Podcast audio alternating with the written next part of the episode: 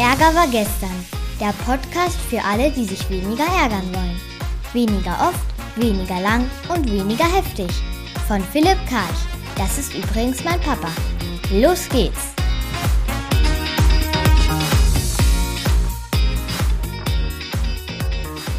Habe mir wieder eine Woche hinter uns gebracht und natürlich gab es wieder reichlich Ärgerangebote. Wie immer schauen wir uns genau drei an. Einen Fall aus den Medien, einen von meinen Kunden und einen von mir selbst. Und die drei Themen heißen diese Woche Auszahlisieren, Kaffeeisieren und Umbringisieren. Fangen wir mit dem Medien an und dem Auszahlisieren. Was ist vorgefallen? Also, es gibt ja jetzt hier so eine Testverordnung des Gesundheitsministeriums, da darf man so testen und äh, du musst da gar nicht viel machen. Du musst also nur einen Online-Kurs gemacht haben über die Abstrichentnahme und dann kannst du zu irgendeinem Gesundheitsamt gehen, Antrag auf Eröffnung eines Testzentrums stellen und dann geht's auch schon ab.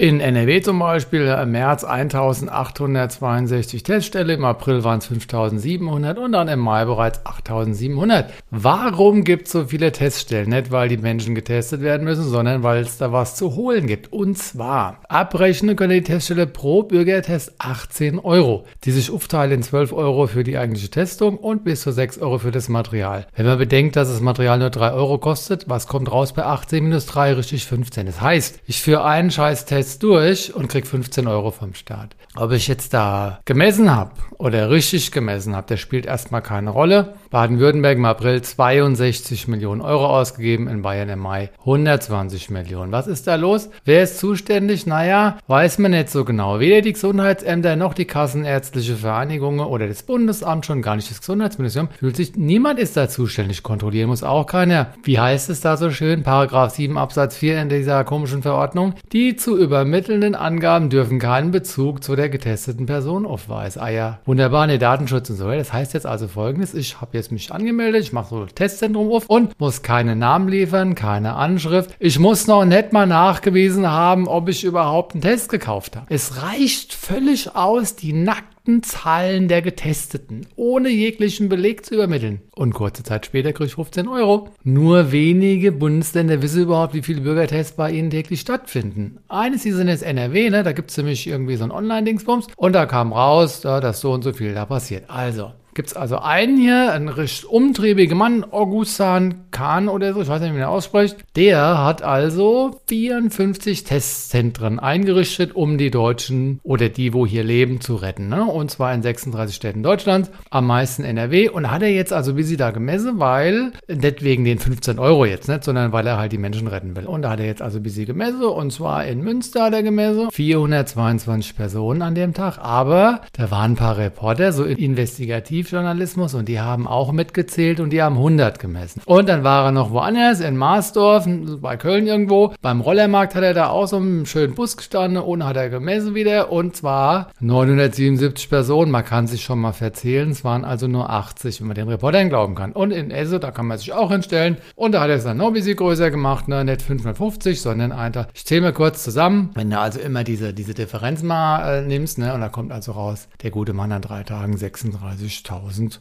Euro eingenommen. Ne? Also was für ein geiles Geschäftsmodell. Möglich durch Corona? Nein, nicht durch Corona, sondern die Politik aufgrund von Corona. Dann ist er angesprochen worden, ne, ob das jetzt stimmt, sagt er, die Testzahlen stimmen im Ganzen, aber nicht auf die einzelnen Standorte bezogen. Aha, also ein bisschen von links nach rechts geschoben und zurück, ja, da kann man natürlich schön alles verdecken. Und er sagt, liegt daran, dass, Zitat, die Testungen in einigen Städten mit mehreren Standorten auch zusammengefasst übermittelt werden, des Erfolge in Absprache mit den Behörden. Hm, in Münster nachgefragt, Gesundheitsamt, nee, haben wir nicht mit dem so ausgemacht. Was noch auffällt hier bei dem ganzen Gedöns ist, dass es gab keine positiven Zahlen. Ne? Also 3600 Bürgertests, keiner positiv. Dann da in Köln 9200, keine. Und in Essen 12.199 Tests und kein einziger war positiv. Auf Nachfrage erklärte der Kollege, dass es seit circa Anfang Mai sehr, sehr wenige positive Tests gebe. Wir sollten alle froh sein, dass die Inzidenzwerte in Deutschland zurückgehen. Ach, goldig. Er hat also Deutschland gerettet. Wunderbar.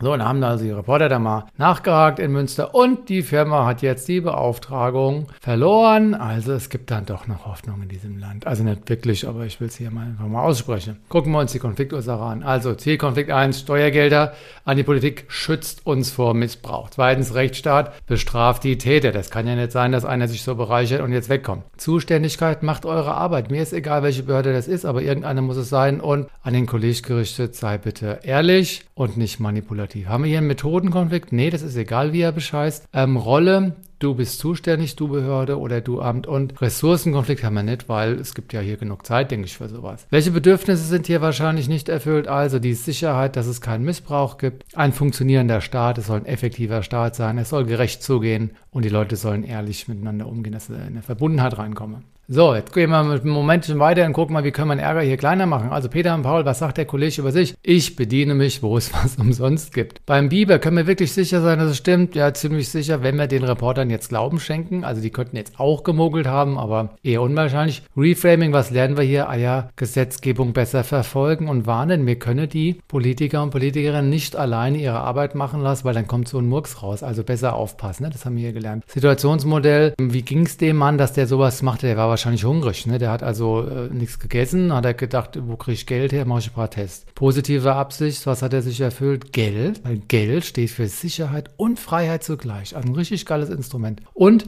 das ist ein geiles Projekt gewesen, weil hier kann er Abenteuer, Spiel und Spaß auch noch verfolgen. Entwicklungsquadrat, was zeigt er uns, was er macht und wie er nicht? Ne? Der ist moralisch befreit. Viele von uns würden sagen, das gehört sich nicht. Also der ist auch mutig und kreativ, selbstversorglich. Das haben wir hier jede Woche das Gleiche. Und Zirkularität, hast du nicht auch schon mal beschissen? Also bist du jetzt hier die Wohlfahrt wirklich oder? Mhm, alles klar. Gut, haben wir uns den Ärger angeschaut. Wenn was übrig bleibt, könnte man jetzt sagen, wir machen wieder sachlich aufklären nach der GfK. Zu dem Kollegen könnte man sagen, du, wenn du abrechnest, äh, was du nicht gemacht hast, dann kriege ich Wort, nämlich Wut, Ohnmacht, Angst und Trauer, weil Gerechtigkeit und Vertrauen sind erfüllt. Also bitte lass es. An die Politik, an das Spahn und seine Kollegen. Wenn ihr so sowas macht, dann kriege ich, krieg ich auch wieder Wort. Also ich krieg bei dem Kollegen, der da bescheißt, kriege ich Wort und bei dir auch, weil ich will hier, dass ihr effektiv eure Politik macht und sich, mich sicher fühlen und bitte macht das beim nächsten Mal besser. Ich glaube, schlagfertig brauche ich hier nicht, nonverbal irritieren auch nicht. Ich kann nur sagen, wenn alles nicht geht, würde ich jetzt hier das nicht akzeptieren. Ich kann das auch nicht tolerieren. Ich glaube auch, dass man hier die nicht rausschmeißen kann, aber man kann sich ja verdünnisieren ins Ausland. Das könnte ja auch ein Weg sein, damit umzugehen.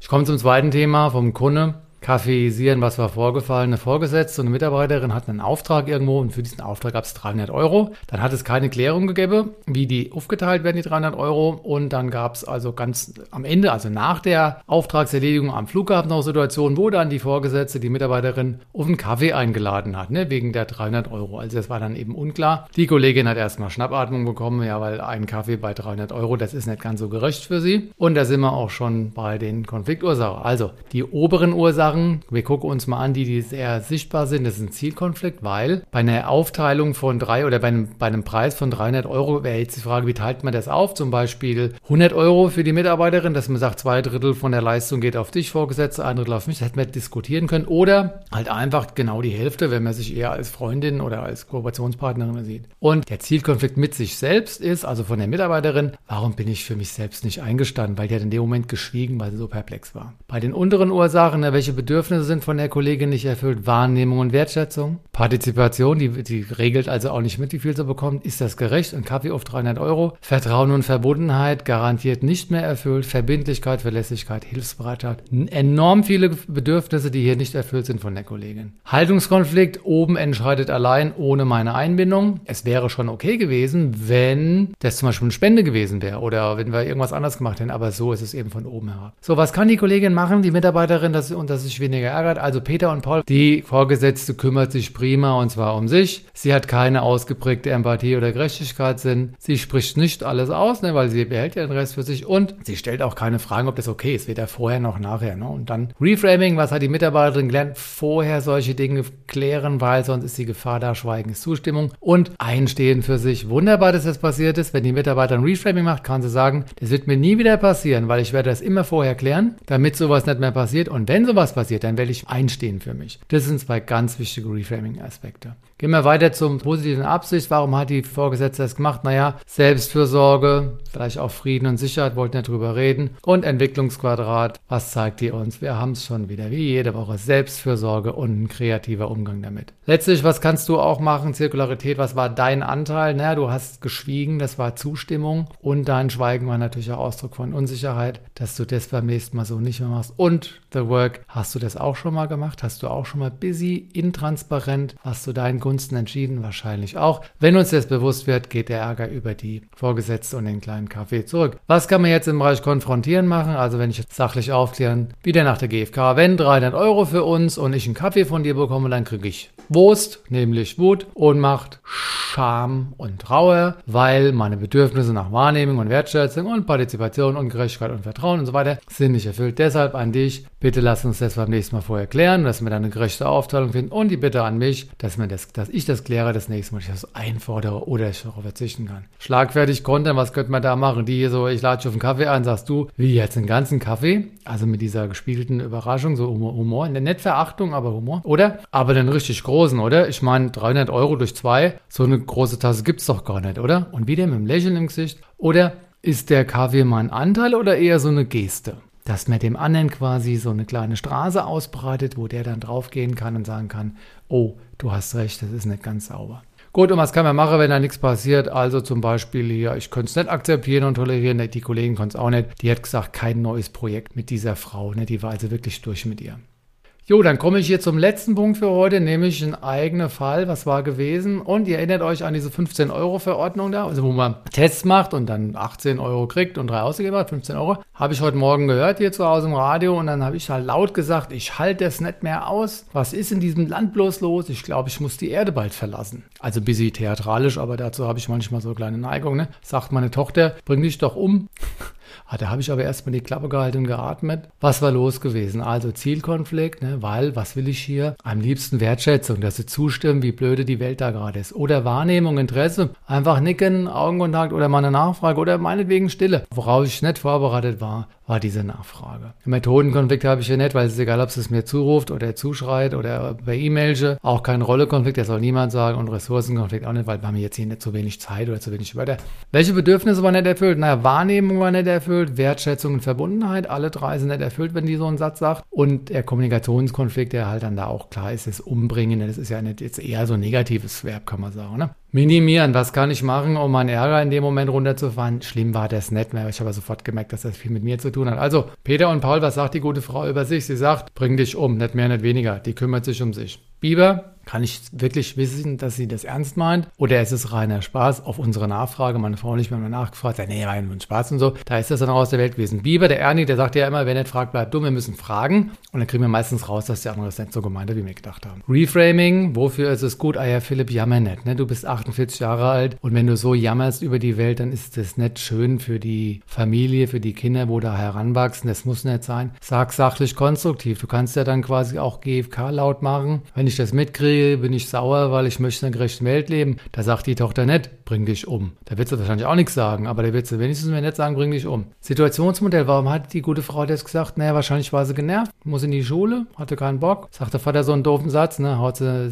bring dich, bring dich doch um raus und stabilisiert ihren Energiehaushalt. Positive Absicht, warum hat sie das gesagt? Na, für Frieden und Sicherheit. Wenn der Vater so rumjammert, ist das keine friedliche und sichere Umgebung für ein kleines Kind. Also sehr nachvollziehbar. Und sie will zurück zur Freude und Fröhlichkeit. Und ich war nicht in Freude und Fröhlichkeit drin. Also ich kann es sehr nachvollziehen. Entwicklungsquadrat, was zeigt sie hier? Sie zeigt sich, sie geht in die Selbstfürsorge rein, sie geht in den Mut rein. Wie oft halte ich die Klappe? Also auch da, sie mein Arschengel. Zirkularität, wie oft habe ich auch schon mal andere abgewürgt und einfach die nicht gehört oder gespürt, wo die gerade waren. Asche auf mein Haupt, ich kann das auch konfrontieren, was kann man jetzt machen? Also ich einfach dann tatsächlich in dem Moment, boah, echt jetzt oder war das nur Spaß? Und sie sofort, nee, nee, war nur Spaß, dann war es auch aus der Welt geschafft. Wenn das nicht geht, würde ich dann hier wieder GFK. Und wenn du da sagst, bring dich um, bin ich traurig. Warum? Weil Wahrnehmung, Wertschätzung, Verbundenheit und so. Und bitte lass das einfach, ne? Oder? Schlagfertig, weil manchmal brauchen wir das auch, wenn unser Gegenüber da vorübergehend verhindert ist und nicht so bereit ist, Bedürfnisse und Gefühle anzuhören. Also meine Tochter zu mir, bring dich doch um. Und jetzt fünf Ideen. Idee eins, wie soll ich mich genau umbringen? Na, mit dem Tablettchen oder mit dem Ballchen oder soll ich mich irgendwo runter und so weiter. Antwort 2, jetzt gleich oder später, immer mit einem Lächeln im Gesicht, ne? Immer mit innerer Leichtigkeit, Humor statt Sarkasmus oder Bitterkeit, Freude im Gesicht und Liebe in der Stimme. Dritte Idee, wollen wir uns vorher nochmal drücken. Also ich ignoriere es einfach, deute es aber im Subtext an. Idee 4, mache ich gleich, aber erst gehe ich nochmal joggen und das dann auch gleich tun. Also das heißt, ich, ich gehe nochmal joggen und in dem Moment ziehe ich mir die Jogging-Schuhe an. Oder,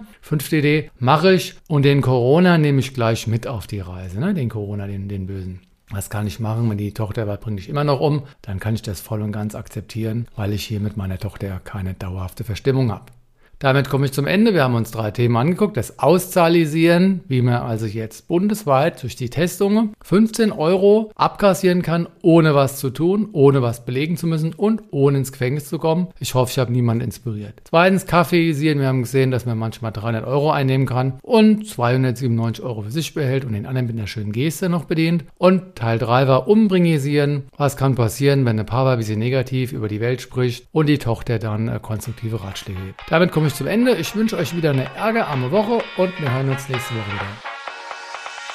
Das war eine neue Folge von Ärger war gestern, dem Podcast von Philipp Karch. Hat dir die Folge gefallen? Ärgerst du dich jetzt weniger oder ärgerst du dich jetzt sogar noch mehr? Der Podcast geht auf jeden Fall weiter und wenn du magst, bist du wieder dabei. Bis dahin, viel Spaß mit all den Ärgerangeboten.